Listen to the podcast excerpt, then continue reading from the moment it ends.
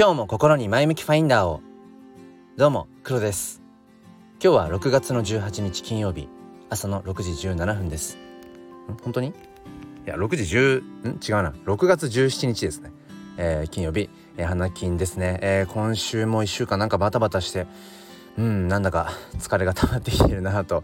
なんか毎週こんな滑り込むようにねその週末に突入していくっていうなんかこのループから抜け出したいなとか思いつつまあ今日もスタイフを取っていきたいと思います、えー、今日はですね物を売るっていうのは価値を可視化することだよなっていうそんなお話をしていきたいと思います。よければお付き合いください。このチャンネルは切り取った日常の一コマからより良い明日への鍵を探していくチャンネルです。本日もよろしくお願いいたします。ということで物を売る。うん、僕は普段、まあ、そのいわゆるそのビジネスとか商売っていうのとは、まあ、真逆って言っていいほど、まあ、程遠い、まあ、世界にいるんですね。まあ、だからこそなのかもしれませんがやっぱりここ最近、うん、そうねなんか、まあ、1年以上だけれどもお金っていうものに改めてこう興味が湧いたりだとかお金ってそもそも何なんだろうとかなぜそのいわゆる資本主義社会というものがあってその経済圏、うん、生活の中心に、うん、お金があるんだろうかっていうようなこと、うん、そしてお金と価値ってどういう関係なんだろうっていう。なんかそういうあたりにすごくこうやっぱり興味が湧いて、うん、で、まあ、ずっとこう価値をね、えー、突き詰めてきているんですけれども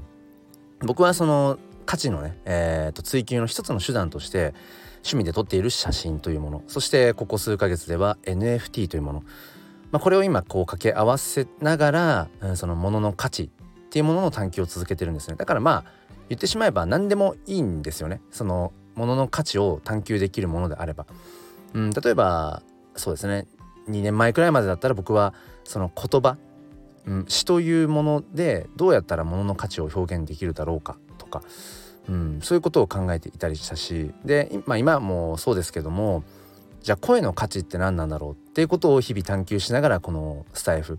を、えー、続けていたりだとかまあ根底にあるのは結局その価値って何？本質的な価値って何だろうってまあただただそこに尽きるんですね。まあ、そんな中で今自分が特に、まあ、アンテナが立っていて、うん、特に時間を費やしているのが NFT フォトグラファーとしての活動っていうところです。うん、でそのまあ冒頭にもね言った、まあ、タイトルにもしてますけどその物を売るっていうのは価値を可視化することだよねっていうまあ、なんだかこう的を射てるような抽象的なような え感じなんですが僕はもう今まさにそう体感しています。うん、で今まさに僕はその自分で撮った写真を NFT にしてそれをどうやったらその売れ売る売れるんだろうかという、うん、商品として、えー、成立するんだろうかっていうことを、まあ、目下探求中なんですね。まあ、結論から言うと結論結論じゃないな、えーとまあ、先に言ってしまうと前提としては別にそれをこう売って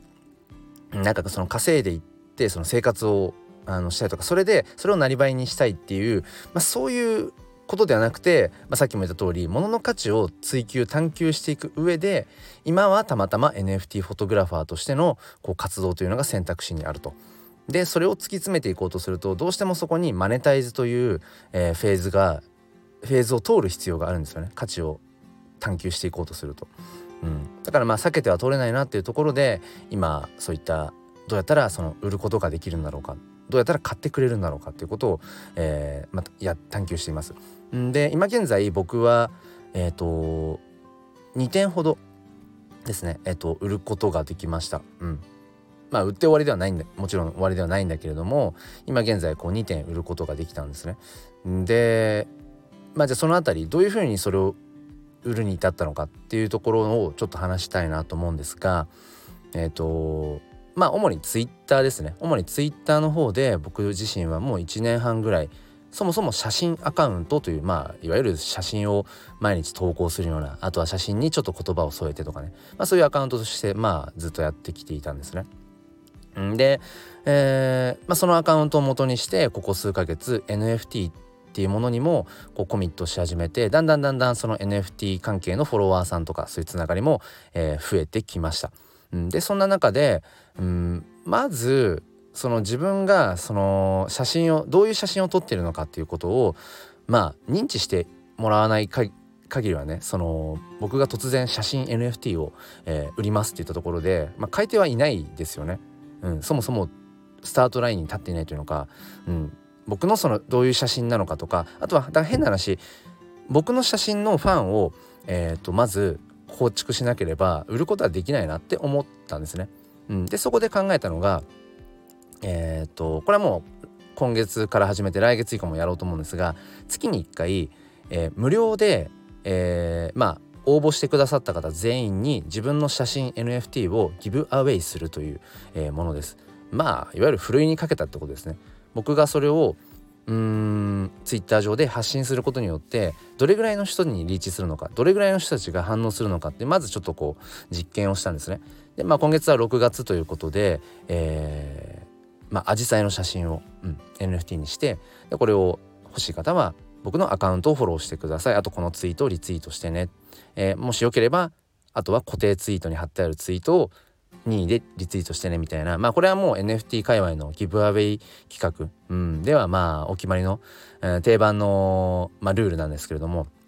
まあそんな風にして。そしたらですねえっ、ー、と今2週間ぐらいやってんのかなこのギブアウェイを。そろそろもうねえっ、ー、と終わり今日終わりの告知をしようかなと思うんですが。うんと今現在4040名かな？40名の方が、えー、参加してくださってで40名の方にえその NFT をトランスファーしたところです。えトランスファーっていうのはその仮想通貨ウォレットにうんその写真 NFT を送ることですね。そうもうこれは完全にお互い全くお金がかからない状態、うん、の、えー、ものなんですけれども、まあ、そこで、まあ、まあ40、40名近くが、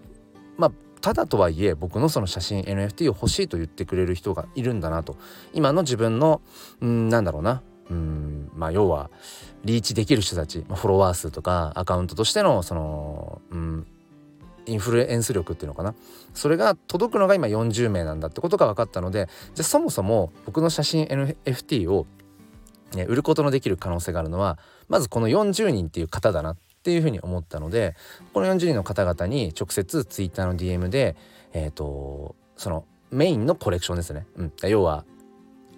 有料有料の、うん、その商品として売っている方の NFT コレクションがあって、えー、そちらもちょっとチェックしてみてくださいってことを、えーと、一人一人、えーと、DM で送りました。まあ下手をするとちょっとなんか迷惑行為ですよね。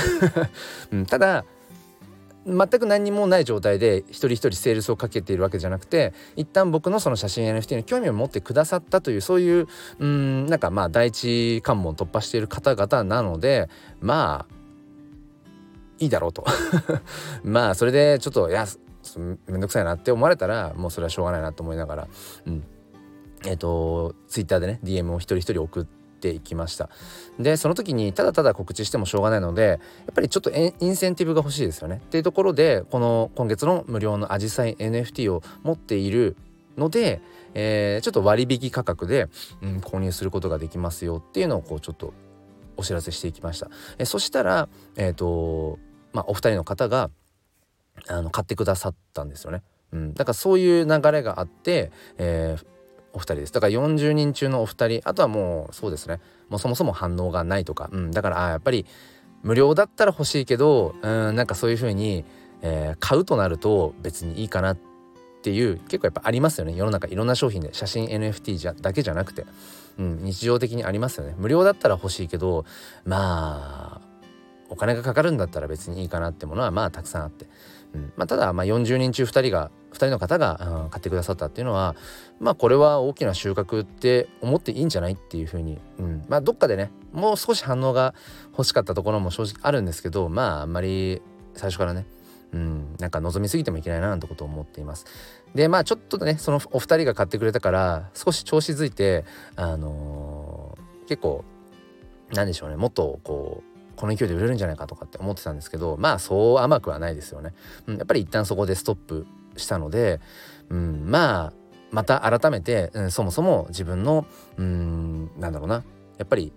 いい写真を撮っていくとか、うん、普段から何かこうそうですねためになるようなとか何かこうプラスになるようなことを発信していくっていう基本に、まあ、また立ち返りながら、まあ、それも並行してですね、うん、それも並行しながら、えー、写真 NFT とものを、えー、自分はクリエイトしてるよってことを、まあ、合わせてまあマーケティングですね、うん、していく必要があるなってことを改めて思っています。うん、でその価値の可視化っていう部分で、うん、物を売るっていうのはその自分の商品にどういうところにメリットが、えー、どういうところに良さがあるのかとかどういう価値があるのかとかあとはやっぱり可視化として最大のものは値段ですよね。値段付け、まあ、ここがやっぱり一番最終的には大きいんだろうなって、うん、相手にとってやっぱり高すぎる価格設定だとやっぱり買ってもらえないだろうし一方であまりこう安く、うん、しすぎてもなんかその物の価値が逆に目減りしてしまうっていうことはあるのである程度の金額も必要だなって思うこともあるしそのいわゆるブランド化としてね。うん思うし。